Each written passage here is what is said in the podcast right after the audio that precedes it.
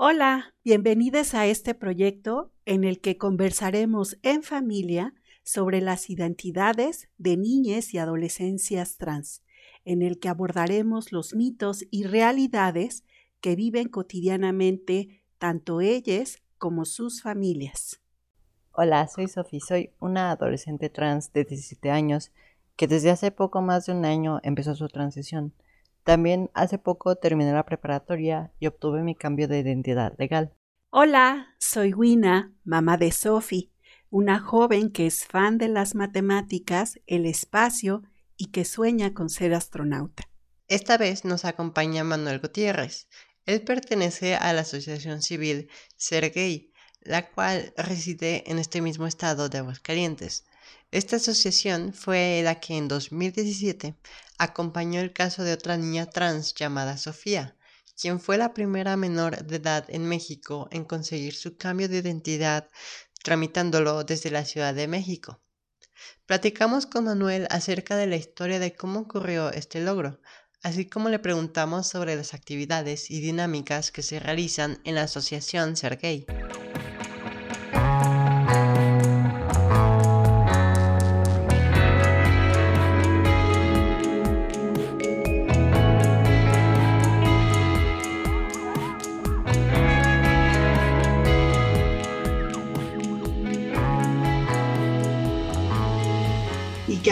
pues le ha tocado abrir brecha en, en, muchos sentidos y es justamente para nosotras en ese sentido pues un honor que nos acompañe Manuel Gutiérrez, que nos está haciendo un espacio para compartirnos justamente cuál ha sido la experiencia del colectivo Ser Gay eh, en, en, este tema de la, del apoyo de las infancias y de las adolescencias trans. Entonces, pues muchas gracias, Manuel, por estar aquí.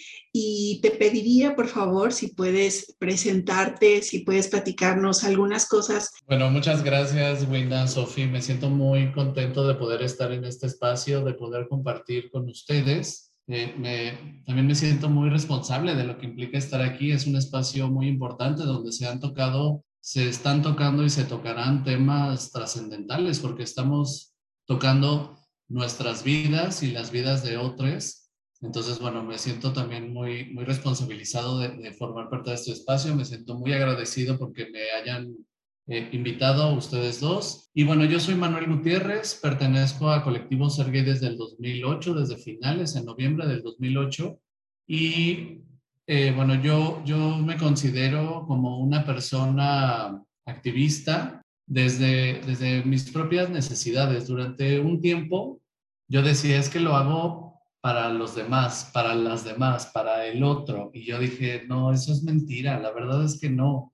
Llegó un momento en el que descubrí que, que lo hago para mí, lo hago por mí y para quienes son como yo era, para, para, para curar o para sanar esas heridas que yo tengo, que sigo teniendo, digo, muchas están ya cicatrizadas, pero pues otras todavía duelen, todavía duelen esas heridas. O sea, por ejemplo, ahora lo veo en este proceso, digo, a lo mejor no lo escucharán en, en vivo, si lo están escuchando en otro momento, ahorita estamos pasando en tiempo real proceso electoral y hay heridas que me duelen. O sea, estas, estas tormentas transfóbicas, homofóbicas, misóginas, estas firmas de las candidatas me lastiman. Son como esas tormentas que me hacen doler esas heridas. Yo, yo me sumé a Colectivo Serguín en 2009, bueno, principios del 2009, porque un amigo me invitó a tomar un taller y me dijo, este es un taller para gente gay.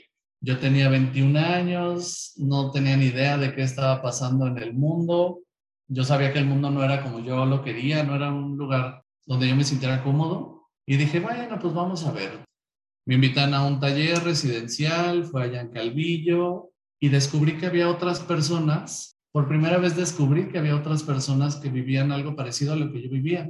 Aunque no era exactamente igual, era parecido. Era, eran otras historias donde mamá y papá no nos habían entendido cuando éramos pequeños, donde en las escuelas no solo no, no, no solo no me habían entendido, sino creían que lo que yo hacía no era correcto o no estaba bien. Y en ese taller, bueno, lloré lo que yo creo que no había llorado en esos 21 años porque por fin encontré un espacio donde no solo no me juzgaban, sino donde había otras personas que empatizaban con mi historia y que se sentían parecido a lo que, a como yo me sentía. Entonces, ese, ese momento fue, fue, fue como un antes y un después. Yo creo, yo siento que volví a nacer en ese momento porque ya, ya no tenía, bueno, seguía teniendo miedo, pero ya no tenía esta sensación de soledad ya no me sentía el único bicho raro del mundo, ya no me sentía la única persona diferente, ya sabía que había otras personas diferentes pero iguales a mí. Es, es una situación muy paradójica porque siempre me supe diferente, siempre me supe raro, pero nunca creí que hubiera otras personas diferentes como yo. Es una emoción muy peculiar. Fue un momento donde yo me, me encontré y encontré mucho de mi camino. Yo creía que no cabía en este mundo. Yo durante, durante mucha parte de mi infancia y de mi adolescencia sentía que yo tendría que desaparecer, que yo no cabía en este planeta, que yo era molesto en todos los espacios donde yo estaba. Yo molestaba en casa, en la escuela, con mis primos, en la calle, con mis amigos. Bueno, no tenía amigos, desafortunadamente, ¿verdad? Pero en estos entornos de niños y niñas a todo el mundo le molestaba cómo era yo. Entonces, bueno, también, también hace poquito platicaba con Roxana de Escobar, una gran amiga de mujer contemporánea, que yo llegué con ellas cuando yo tenía como 11 años, porque en mi casa se, vivían situaciones de violencia, y ellas en Mujer Contemporánea me rescataron por primera vez, pero seguía yo sintiéndome sí rescatado, pero todavía no me comprendía, porque de todos modos las familias que estaban ahí atendidas por mujer contemporánea no se parecían a mi familia. Y después fui rescatado por segunda vez en colectivo Sergei. Entonces, gracias al trabajo de la sociedad civil organizada, a estos eh, grandes proyectos, pues yo sobreviví a la ideación suicida, a las ganas de, de desaparecer del planeta. O sea, yo sentía que mi vida no tenía ningún sentido y pues ahora me doy cuenta de que sí tenía sentido y de, de cómo todo ese dolor que viví de niño se ha convertido ahora en, fuerza. He transformado ese sufrimiento y ese dolor en fortaleza, en, en voz, en ganas de gritar, en, en, ganas de salir y cambiar eh, al mundo, empezando, pues, aunque suene un poco romantizado, pues por mi metro cuadrado, porque y no solo porque yo lo quiera cambiar, sino porque yo merezco vivir en un entorno seguro y saludable.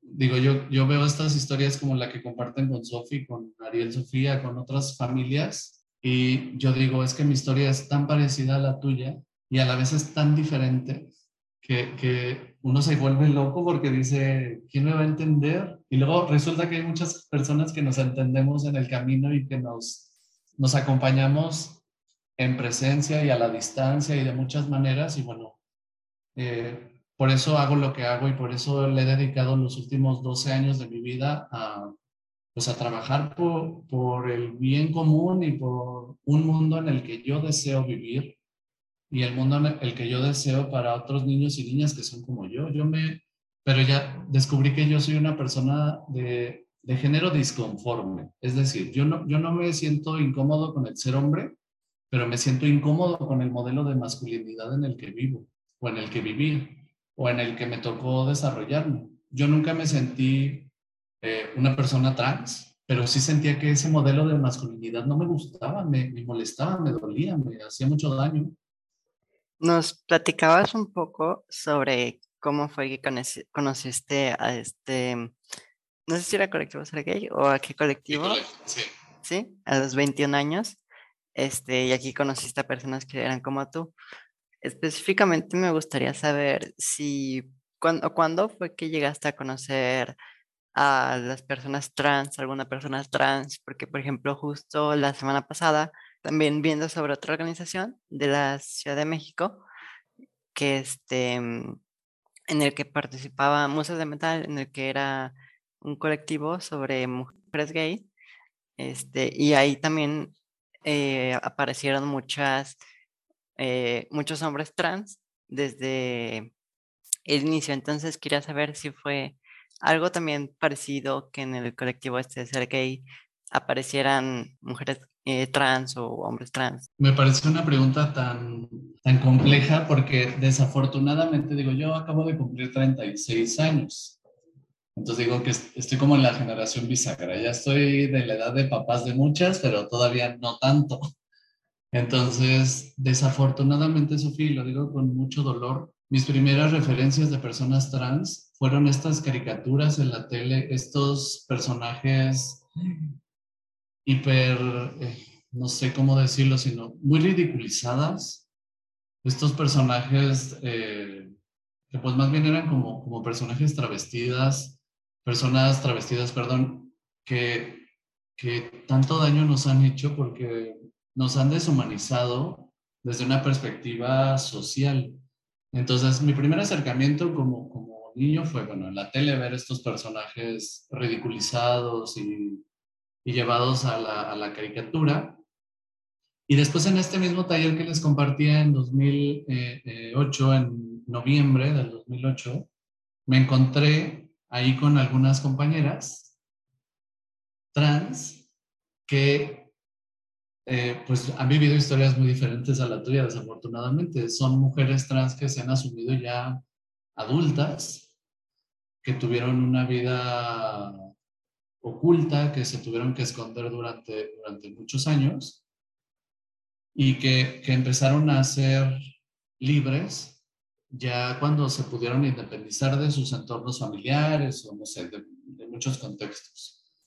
Pero sí las conocí por primera vez en colectivo Ser Gay me acuerdo muy bien de Natasha, de Wendy, de Jade, algunas mujeres que ahora son referentes en el activismo trans, otras que siguen en sus vidas privadas y discretas. Y para mí fue muy, no sé, fue muy confrontativo ver una persona que haya tenido que sufrir tanto por quien era, sufrir todavía más que yo. Y yo, porque en mi mente yo no, yo no concebía que alguien pudiera sufrir más que yo, yo me sentía la persona que más sufría en el mundo.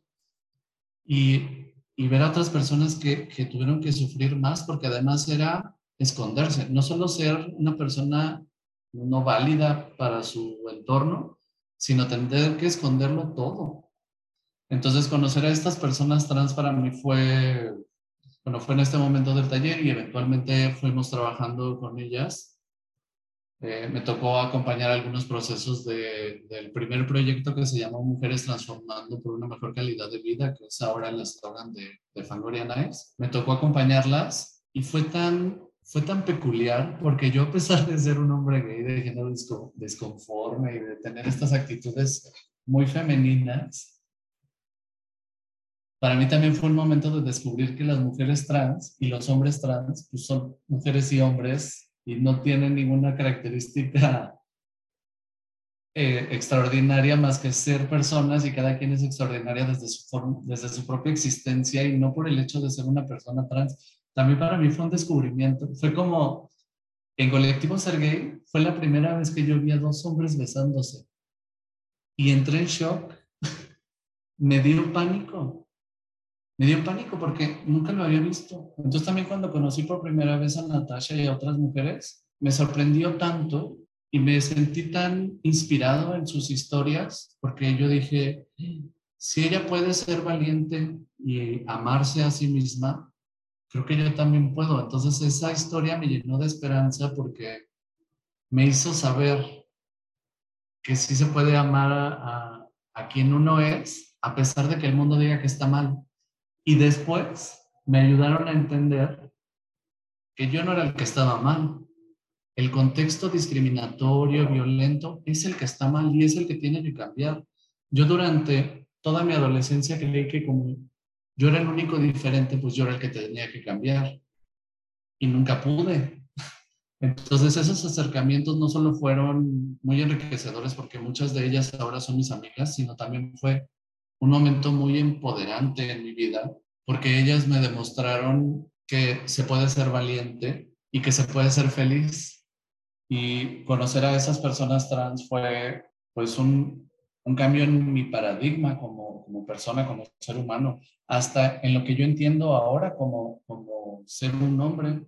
en estas características que resaltas de, las personas trans, ¿no? Esa valentía y esa determinación para eh, reafirmarse desde donde quienes quieren ser, es algo deslumbrante. Entonces, esa sensación es algo que indescriptible, ¿no? Y que hace como una magia al interior de, las familias. Entonces, eso es lo que me llena como de, alegría y de agradecimiento hacia, hacia, hacia, hacia Sofi.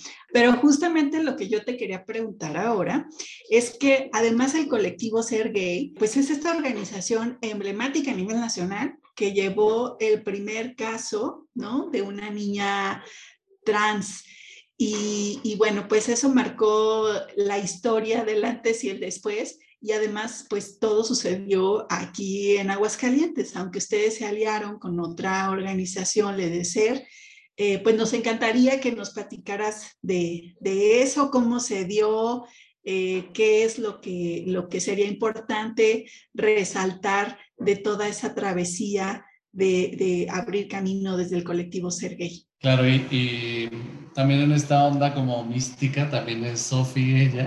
Entonces, bueno, ella, ella y su familia llegaron a, colectivo Ser Gay porque en el preescolar donde ella cursaba su, preparación preescolar, redundantemente. A ella siempre la notaban pues muy depresiva, muy hostil, muy agresiva. Tenía cuatro añitos y pues empezó a convertir en, un, en una persona nociva para su entorno. Y entonces le hablaron a, a, pues a mamá y le dijeron, oiga, su, su hijo es un desastre. No quiere jugar, llora, le pega a las niñas, le rompe cosas a los niños, ha mordido a dos chamacos, bueno, una cosa así terrible, ¿no? Y entonces mamá dice, bueno, ¿qué está pasando, no? Entonces se acerca con, su hija, habla y le dice, a ver, ¿qué pasa? O sea, ¿por qué estás tan enojada? Y ella le dijo, mamá, es que yo ya te lo he dicho mil veces, yo no soy un niño. Entonces, que me traten como niño, pues, no me gusta. Digo, no tan elaborado, ¿verdad? Con, con, las, con las posibilidades de una niña de cuatro años, así como pues, que le dijo, oye, pues yo te he dicho muchas veces que soy una niña y que tú no me escuches, me, pues me está brillando a estas cosas, ¿no? Y una de sus primas de mamá le dijo, oye, yo conozco una asociación que hace cosas de esas, que atiende personas de esas y pues ni modo, ¿verdad? Y entonces sacaron una cita, hablaron, llegaron, me acuerdo perfecto de esa vez que llegaron porque pues mamá estaba muy asustada porque pues no sabía qué iba a pasar, ¿verdad? O sea, no sabía quién se iba a encontrar. O sea, le dijeron, es una asociación de personas LGBT y no sé qué se imaginó. Pero pues me pasa que mucha gente se imagina así como que aquí es el carnaval y así como el show de Francis y digo, pues no, no me da tiempo, ¿verdad? Entonces eh, llega mamá, papá, la abuela y dos hermanas de la mamá, con dos criaturitas, dos pirinolitas así chiquititas, una de cuatro y una de dos. Y entonces, bueno, como colectivos, eh, Sergei también tiene la cafetería Mil Aromas, pues nosotros vimos una familia que se acercó al café, pues sí, un poco nerviosa, un poco así como volteando para todos lados, pero dijimos, bueno, a lo mejor vienen al café, ¿no? Nosotros nada más esperábamos a una persona. De repente se acerca mamá y nos dice, aquí es el colectivo, y yo, sí, ¿qué necesita? Y me dijo, ah, es que saqué una cita. Le dije, ah, sí, muy bien, bienvenida, sí te estamos esperando, pero pues no nos esperábamos a toda la familia, ¿verdad? Y entonces dijo, no, sí, pues es que yo tenía mucho miedo de venir sola. Y le dijimos, ah, no te preocupes, bienvenida. Entendemos que todos los procesos son, pues son únicos y cada quien tiene sus anclas de apoyo de diferentes formas, tamaños y magnitudes, ¿no? Entonces pasen adelante y empezaron a atenderse con Julián. Yo nada más les di la bienvenida, pasen y listo. Resultó que el papá también se llama Manuel, entonces así como que, hmm, estos enlaces, está, como uno se engancha emocionalmente con esos pequeños detalles. Y entonces ya pasaron y Julián le dijo, a ver qué pasa ya, ¿no? Le explicó lo que estaba pasando en la escuela y eso. Y le dijo a, a, Sophie que, no a ti, Sophie, a la otra Sophie. Le dijo, ¿qué, qué pasa? ¿Qué pasa? Porque esto es tan, tan, pues, tan de malas, ¿no? En tu, tu entorno. Y ella le dijo, es que yo ya le dije a mi mamá y a mi papá, pero no me hacen caso. Yo soy una niña y no me hacen caso. Y dijo, yo quiero ser como, como una de, mis, de sus primas. Y dijo su nombre, no me acuerdo cómo se llama la primita, pero dijo, yo quiero ser como ella, pero no me dejan. Y ya, ¿no? Julián le dijo, a ver, acércate, tú eres una niña. Y entonces se le iluminaron los ojos y su vida se transformó en ese momento. Y, y el papá sí hizo caras de, ¿qué le pasa? Foto horrible. Y le dijo, a ver, permíteme, papá. O sea, dame un momento y vamos a, pues vamos a hablar con ella. Dijo, a ver, tú eres una niña, pero no te entienden. ¿Por qué no te entienden? Y dijo, pues porque todo el mundo dice que soy un niño y tengo un nombre de niño que no me gusta. Y dijo, ah, muy bien. le dijo, bueno, ¿qué te parece si vas a jugar con tu abuelita y tu hermano y me quedo con mamá y papá? Y ese fue el primer momento donde empezó todo. Esta transición que hubo de, de que ella se sintió escuchada le cambió su, su, vida porque fue la primera vez que alguien le dijo que lo que ella decía, pues también podía ser verdad, como lo que dice cualquier persona, ¿no? Que, que ella también puede decir la verdad, aunque su verdad sea diferente a la verdad del resto de la, de la gente.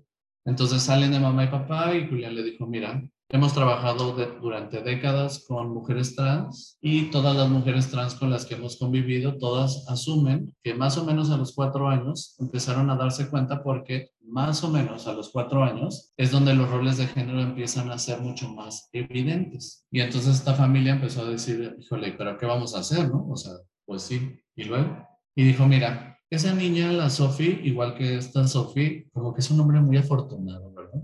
Sí.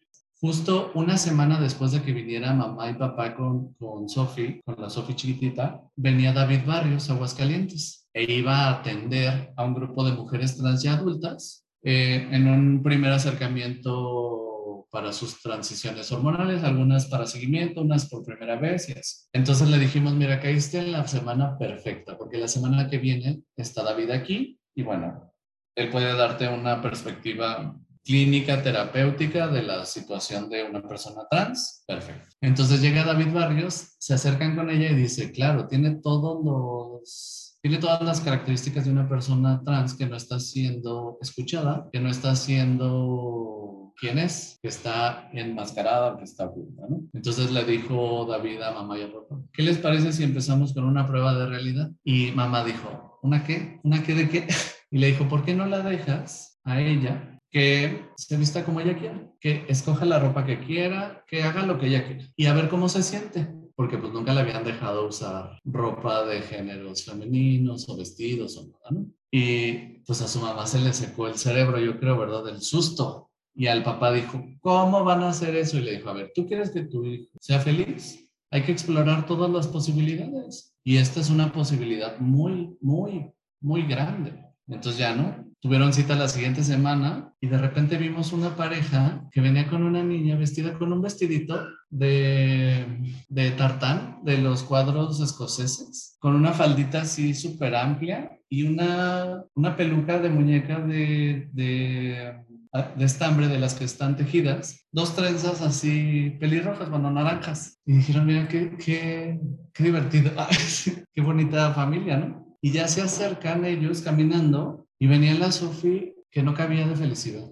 Y justo aquí estaban eh, unas chicas trans que estaban esperando una consulta, la ven y como la habían visto la semana pasada porque se consultaron todas juntas, así todas empezaron a llorar, porque dijeron que o sea, qué maravilla que esta familia les esté dando la oportunidad a ella de ser quien es en ese momento, en ese momento de su vida y cómo ellas pues añoraron ese momento y en, muchos casos pues nunca llegó. Tenemos amigas que sus padres murieron antes de que pudieran ellas ser libres. Y esa, esa pequeña Sophie que llegó estaba tan feliz que su papá dijo, pues es que cómo no creerle a la sonrisa de mi hija.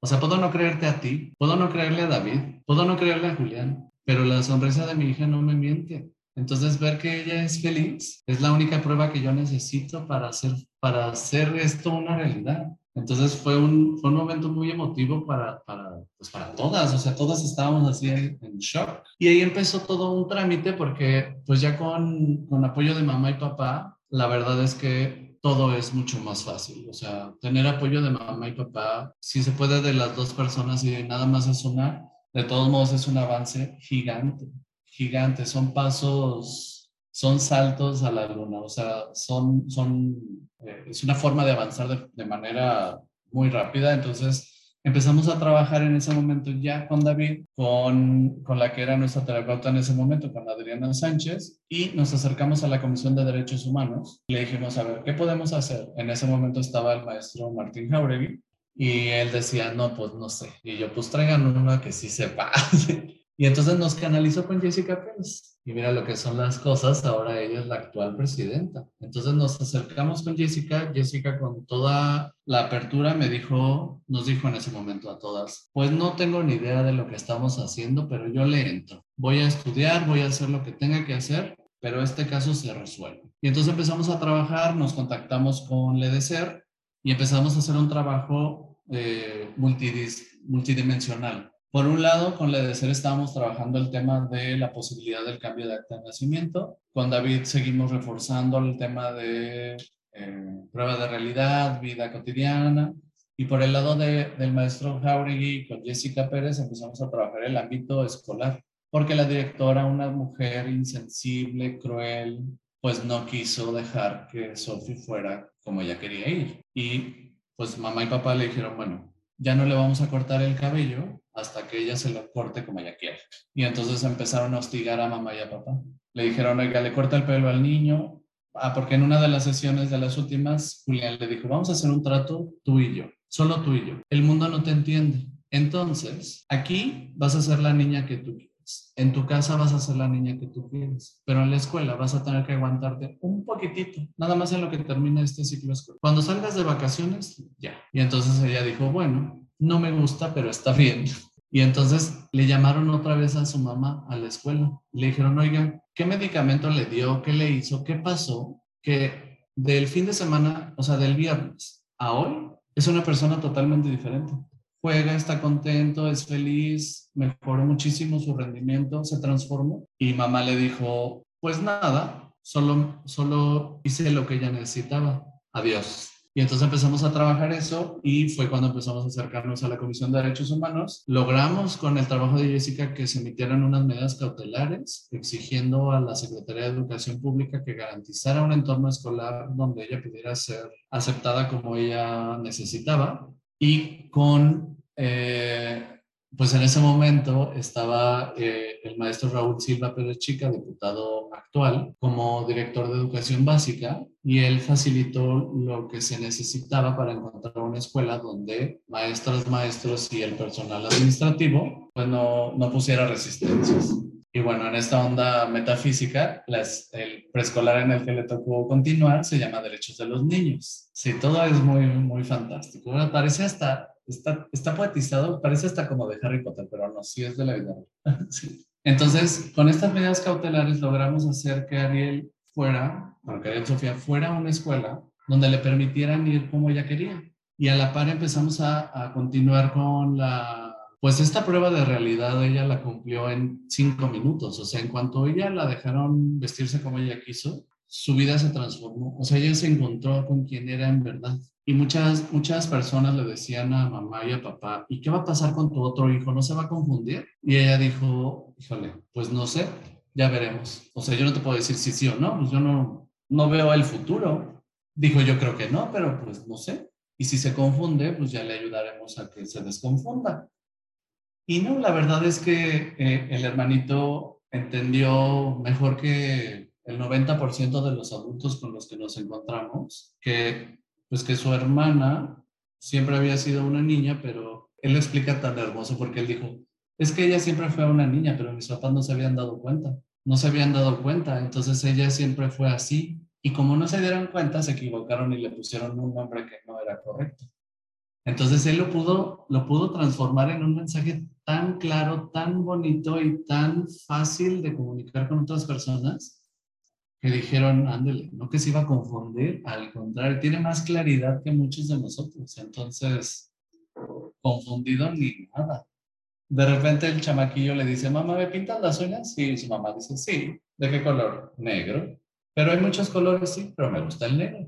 Bueno, ya le pinta las uñas y empieza a vérselas y dice, no, no me gustan, me las, me las despintas. Pero ya en esa casa ya no hay un tema por bloquear la experimentación, los deseos, Y seguimos caminando y caminando con la familia y un día nos habla Aleli Ordóñez del EDECER y nos dice, va a haber un evento, ya vamos a poder cambiar el acta. Y yo dije, no. Y sin darnos cuenta, ya había pasado un año y medio de la primera vez que nos visitaron. Fuimos a, bueno, mamá fue, tuvo que ir a Ciudad de México dos o tres veces antes y el día del cambio me dice, no, necesito que me acompañes. Y yo, va, vamos, por supuesto que vamos. Entonces estábamos ya en Ciudad de México y nos dice, de repente, ¿no? Se mete mamá, entra a, a la oficina del registro civil de la Ciudad de México, allá en Arcos de Belén, y le dice, le dice, ay, aquí espérese. Y afuera nos dicen que ya no se va a hacer el cambio. Y yo, ¿cómo que no se va a hacer? Había un evento grande porque estaban inaugurando la Plaza de la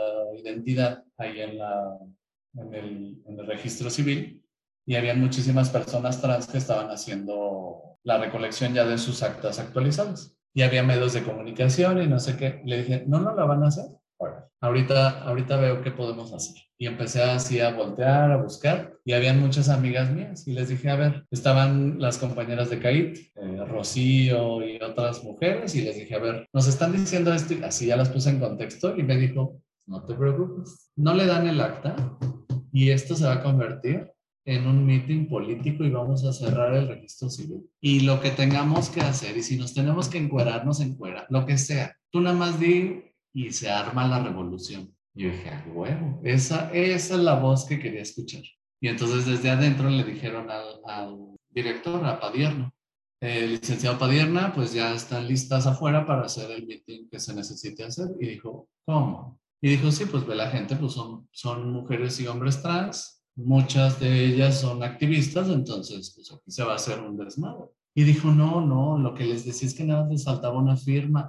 Ya, qué alivio, ¿verdad? Le dio pánico. Ya, después de unas horas se lo dieron. Yo afuera estaba ya desesperado porque yo no sabía qué estaba pasando adentro. Bueno, salen con el acta y ya, mamá llorando, no, no, una cosa así, muy conmovedora. Y la chamaquita decía, ya vámonos, por favor. Tengo hambre, quiero pizza, vámonos. Y yo, ay, yo cállate, ay, ¿qué no ves que lo que pasó es así algo enorme? Y después ya no entendí porque cuando le pregunta a Lelia a Sophie, le dice, oye, pero ¿no estás emocionada por tener tu acta? Y ella le dijo, sí, ya nos podemos ir. Porque después comprendí que lo que ella necesitaba no era un documento que la validara, era ser válida para su entorno. Y ella ya lo había recibido eso ya hacía mucho tiempo antes. O sea, ya tenía casi dos años siendo quien quería ser. Entonces el documento no era para Sophie, el documento era para esos adultos monstruosos que somos y que necesitamos que la tachita esté en el circulito que yo quiero para poder garantizar que una persona es válida o no es válida. Entonces, ahorita que ella tiene 11, pues técnicamente los vestigios de su nombre registral prácticamente ya no existen. Y además me ayudó tanto a sanar porque yo me veía en esos ojos con miedo de ir a la escuela. Yo me veía en eso, en esas manos temblorosas de ella, porque papá no quería que fuera lo que es. Y ahora la veo tan contenta. Su papá la trata con tanto cariño, le es tan... Porque para, para su mamá fue difícil, pero para su papá fue el triple, porque nadie de la familia de papá lo apoyó Entonces él se tuvo que separar de sus hermanos, de sus primos, de todos. Él tuvo que abandonar a toda su familia por proteger a su hijo. Este, nos platicabas de la experiencia con Sophie y por ejemplo algo que me da un poco de risa es como por lo que decías de qué tanto le afectó a la niña pues tener su acta de nacimiento nueva, ¿no? O sea, prácticamente no le hizo nada. Y este, bueno, en lo personal, creo que mi caso fue un tanto diferente, porque pues ya estoy grande y ya pues afecta más en mi vida y sé lo que representa y todo. Entonces cuando tuve mi acta de nacimiento nueva, pues sí, también me emocioné un tanto, pero definitivamente no, no es como tanto el sentimiento como cuando por primera vez te vives del género que, que quieres, porque es muchísima diferencia en cuanto a cómo te, pues como el cambio que notas. Mm, quería preguntarte, nos, mencionabas que también había este, otras personas trans, mujeres trans, en el colectivo Ser Gay. Entonces, este, quería saber si nos puede decir como qué, pues qué mm, servicios eh, realizan o qué actividades hacen con ellas, en qué las apoyan. Pues con, con las personas trans y bueno, en general con, con las personas que se acercan con, con, nosotros, preferimos, bueno, no preferimos, procuramos eh, generar pues una atención, digamos, lo más integral que podemos. La verdad es que cuando me preguntan qué hace Colectivo Ser Gay, a mí me cuesta mucho trabajo definirlo porque lo que procuramos, Sofi, es siempre adaptarnos a las necesidades de las personas. En un enfoque de derechos humanos y de temas LGBT, salud sexual, sí. Hacemos, no sé, pruebas de VIH y test para público en general. Tenemos un consultorio que atiende infección de transmisión sexual también para quien lo necesita, con una especialización en, en mujeres trans y hombres que tienen sexo con otros hombres. Pero procuramos siempre adaptarnos a las necesidades pues, de las personas. Para mí, reitero, es muy difícil decir qué hacemos específicamente porque pues cada persona que llega nos reta, porque llega alguien y nos dice, necesito esto y yo, ven mañana, déjame estudiar un poquito y con muchísimo gusto. Entonces, en particular con las mujeres trans hemos trabajado procesos de capacitación para incidencia política en, en el Estado. Tuvimos un grupo de, de, mujeres trans que se capacitó para hacer incidencia política y entonces a partir de una capacitación que nosotros eh, trasladamos de la IPPF, ellas pudieron generar un documento con propuestas de reformas a las, a las leyes y lo cabildearon con, con diputadas y diputados de la legislatura que estaba en ese momento y me dio muchísimo gusto ver que Juan Carlos Regalado retomó el espíritu de esa iniciativa y ahora se convirtió ya no solo en una iniciativa de, desde la sociedad civil, sino la transformó en una iniciativa ya formalmente de, del Congreso del Estado. Entonces, él, en ese momento fue el asesor jurídico del grupo para decir, a ver, ¿qué necesidades tenemos? Las vamos a convertir en una propuesta de reforma y lo vamos a transformar después en una iniciativa. Entonces, ese por decir algún ejemplo, ¿no? Otra, otra situación que, que, que hicimos el año pasado, un entorno que se llamó Transmite tu talento, donde cada quien venía y compartía un saber con otras personas que tuviera que ver con lo que fuera. Entonces, una de las chicas eh, se dedica a la construcción y entonces ella compartió un talento sobre mantenimiento de casas y le decían, mana, pero eso no es así muy femenino que digamos. Y ella dijo, a ver, aquí cada quien hace lo que quiere. Y todas somos muy, este, muy diversas y entonces fue fantástico ver a ellas porque la otra dio mantenimiento de bicis, una habló sobre plantas y suculentas. Entonces, no solo se trata de darles porque, pues, también este, no son entidades receptoras nada más, o no son solo víctimas, son, son personas que tienen también mucho que ofrecer, como cualquier persona, ¿verdad? Entonces, no solo les brindamos servicios, sino también nos enriquecemos de ellas más bien nos ponemos como a la disposición de la gente que viene con, con, nosotros y nos adaptamos a las necesidades. Hemos hecho amparos, demandas, gestiones, acompañamos a algunas personas a que metan su queja en la Comisión de Derechos Humanos, tenemos demandas penales por discriminación en entornos laborales, o sea, hacemos un poquito de todo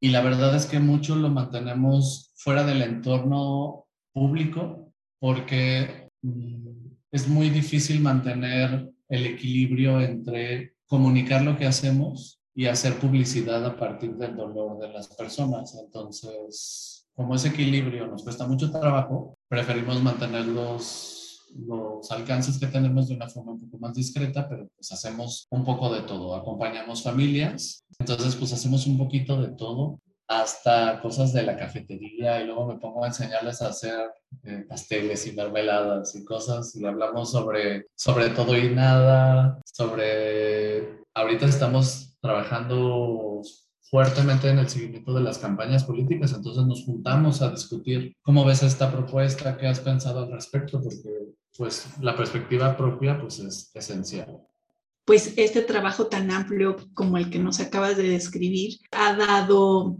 mucha, mucha protección a muchas personas y a, su, y a sus familias.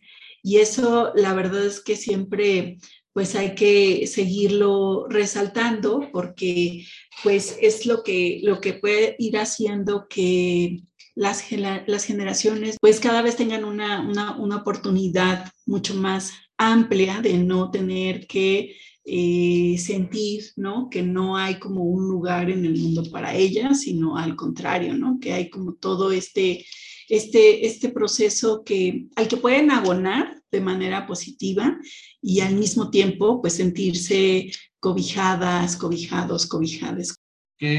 Se puede ser una familia que apoya a su hija trans y es maravilloso porque permite que ese hijo, hija o hija sea más feliz porque su condición de ser una persona trans, pues no se le va a quitar. Lo que se puede quitar es el sufrimiento, lo que se puede quitar es la carga emocional. Lo que podemos tratar de quitar es esos fantasmas de la discriminación y la transfobia. Entonces, creo que, creo que esto que hacen ustedes y que, que lo llevan a la vida pública y que lo han, que lo han subido, digo, también con Sofi cuando la acompañamos a ella, pues yo le rogaba a mamá que fuera pública porque ella podía ser un faro de esperanza. Y entonces ahora ustedes se están convirtiendo en un faro para otras familias de decir, bueno, si tú quieres ser una familia discriminatoria, ya tienes muchos espacios donde validan eso. Ya tienes muchos entornos donde te dicen que eso está bien, aunque sea algo horrible, pero tener esta posibilidad de decir, oye, también puedo voltear hacia el otro lado y amar a mi hija como es, amar a mi hijo como sea o amar a mi hija así. Entonces es una, es una posibilidad para muchas familias que a veces sienten que no tienen otra alternativa